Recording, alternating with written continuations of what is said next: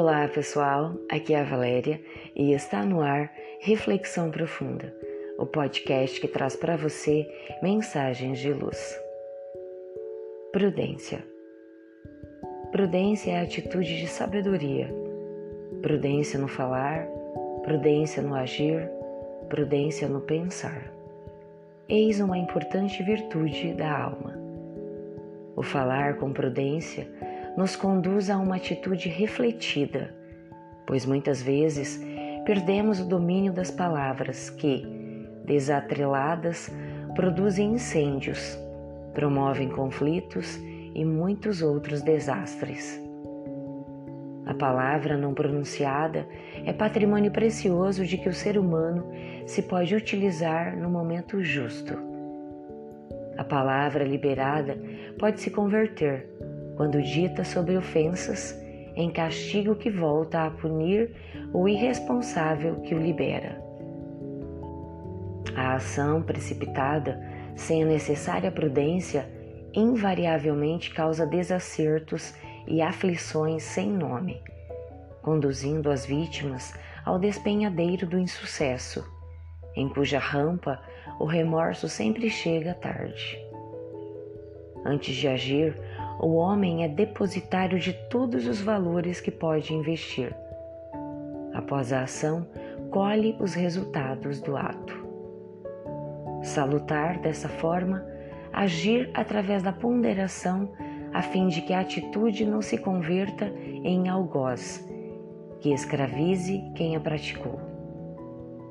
Pensar prudentemente. Uma ofensa que nos chega aos ouvidos nos ferindo, pode nos conduzir a uma posição exaltada, impedindo, em consequência, a perfeita ordenação mental. Observamos o ocorrido através de ângulos falsos, distorcidos numa apreciação perturbada, e os resultados são quase sempre danosos. Pensar refletindo, aí está a prudência ouvir, criando o hábito de ponderar, para então chegar às legítimas conclusões em torno dos verdadeiros problemas da vida. Precipitado, Napoleão conquistou a Europa e, refletindo, meditou tardiamente nos erros cometidos na ilha de Santa Helena. Conduzido pela supremacia da força, Alexandre Magno dominou o mundo e febres estranhas tomaram conta de seu corpo jovem, antes das reflexões de que muito necessitava. Com prudência, Jesus pensou, falou e agiu em todas as oportunidades. Toda ação prudente é cautelosa. Porém, ao contrário do que pensa o senso comum, Prudência não é morosidade. A virtude da prudência, aliás, é o justo meio entre dois extremos, como tão bem colocou Aristóteles. De um lado, a inação ou a lentidão. No outro extremo, a precipitação, a pressa. Ela estará no equilíbrio, no ponto central. Prudência não admite perda de tempo. É rápida e certeira, pois o tempo é inerente a ela. Sedes prudentes, como as serpentes, e simples como as pombas, foi o conselho de Jesus na preparação de seus discípulos para o trabalho que teriam pela frente. Seriam lançados como ovelhas no meio de lobos.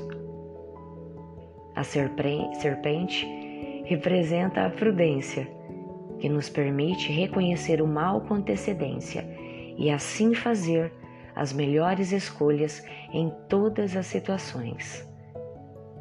A prudência é considerada por muitos como a virtude por excelência, porque através de seu exercício é que os seres humanos podem refletir e decidir com sabedoria. Por isso, sejamos prudentes, nem apressados, nem lentos demais. prudentes. Pensem nisso. Fonte: Redação do Momento Espírita com base no capítulo 43 do livro Convites da Vida, pelo Espírito Joana de Ângeles, psicografia de Divaldo Pereira Franco. Chegamos ao final de mais uma reflexão profunda. Gratidão pela sua companhia e até o nosso próximo episódio. Sempre nos dias ímpares eu conto com vocês. Grande abraço, fiquem com Deus e muita luz no caminho de vocês.